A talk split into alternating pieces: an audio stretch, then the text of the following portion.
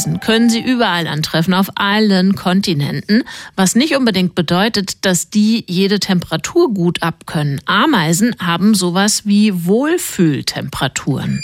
Er ist Mitglied des Komitees des IG Nobelpreises für kuriose wissenschaftliche Forschungen, Vorsitzender der Deutschen Dracula-Gesellschaft und der bekannteste Kriminalbiologe der Welt. Dr. Marc Benecke, live auf Radio 1, die Profis. Da ist er. Guten Morgen, Marc. Einen wunderschönen guten Morgen, liebe Katja. Was sind deine Krabbeligen guten Morgen. Ein Krabbeling. Was ist denn deine Wohlfühltemperatur?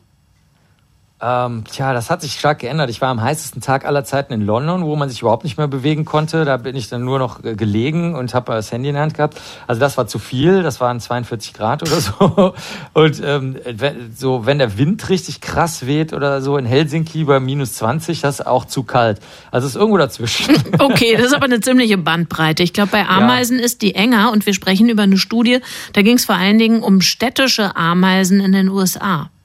Ja, städtische, nee, und auch Waldameisen. Sie ah, haben tatsächlich okay. sogar auch Tiere genommen, die sogar Waldameisen heißen. Die rote Holzameise, die kommt aus dem Wald und die schwarze ist aber nicht die, die wir in Deutschland kennen, sondern eine andere. Also das ist Camponotus, die hier genommen wurde für die Spezialisten und Spezialistinnen, die Ameisen lieben und zuhören. Dann eine Knotenameise und eine asiatische Nadelameise. Die ist aus Japan in die USA in den 1930ern gewandert. Und ähm, die haben sie dann sowohl im Freien als auch in Städten getestet, indem sie köstliche Fallen ausgelegt haben. Da war entweder drin Thunfisch, Fisch mit Vegetable Oil, also mit, mit ähm, Pflanzenöl. nicht tierischem Öl, Pflanzenöl, dann Erdbeermarmelade oder Kekskrümel. Eins von dreien war drin. Klingt alles super.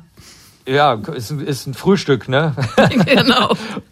Dann haben sie äh, geguckt, wie viele Tiere da hinlaufen, abhängig davon, welche Temperaturen sie mögen. Also es wurden die Temperaturen zwei Meter über dem Boden gemessen. Dazu muss man sagen, in der Region ist der Klimawandel schon so, dass 1,08 Grad Temperaturerhöhung schon da sind. Und bis 2050 kommen nochmal ungefähr dasselbe auf jeden Fall dazu. Und jetzt war die Frage, wie verhalten sich die Ameisen in ihrer Wohlfühltemperatur? Die wurde im Labor ermittelt, indem man den Ameisen angeboten hat, sich auf einer Fläche aufzuhalten mit verschiedenen Temperaturen.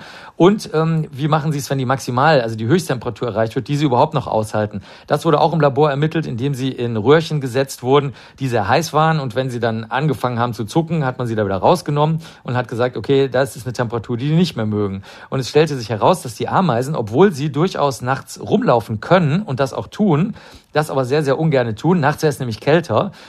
Und die Ameisen schaffen es nicht, ihr Verhalten oder, wenn du so willst, auch über mehrere Generationen, das wurde mit Taufliegen getestet, ähm, in Bezug auf ihre Erbsubstanz und ihre Körperzusammensetzung, sich anzupassen. Also die äh, Ameisen, obwohl die teilweise sehr breite Temperaturvorlieben haben, teilweise total eingenischt sind, teilweise auch nachts rumrennen können, wenn es kälter ist, wäre alles möglich, aber sie packen es nicht. Und das steht auch in Einklang mit etwas, was ich im Insektenatlas 2020 gesehen habe, mit großem Entsetzen. Den kann man sehr leicht googeln. Auf Seite 16 sieht man ein Diagramm, welche Tiere besonders stark, welche Tierarten besonders stark zurückgehen und welche zunehmen. Und dass die Schaben zunehmen, da wundert sich wahrscheinlich jetzt niemand drüber, wenn es zum Ende der Welt hinzugeht. Aber welche Tiere es zu meiner sehr großen Überraschung am allermeisten weghämmert, sind die Ameisen. Es ist also nicht nur dieser Versuch aus den USA, der zeigt, dass die Ameisen sich einfach nicht anpassen können, sondern man sieht es auch sonst weltweit und in Deutschland. Die kleinen Tiere, die trifft es besonders stark, vermutlich deswegen, weil die nur so kleine Lebensräume haben in einem, äh, sagen wir mal, Zentimeter oder Meter äh, in einer Zentimeter- oder Meterwelt, in der die sich aufhalten, können die Temperaturen sich so stark unterscheiden wie über einen kompletten Kontinent hinweg. Mhm. Und das können die halt leider nicht überbrücken, weil sie nicht die Energie und die Anpassung im Netz des Lebens haben, um ähm, da einen Weg rauszufinden. Marc, vielen Dank. Das war Dr. Marc Benecke, live auf Radio 1, die Profis.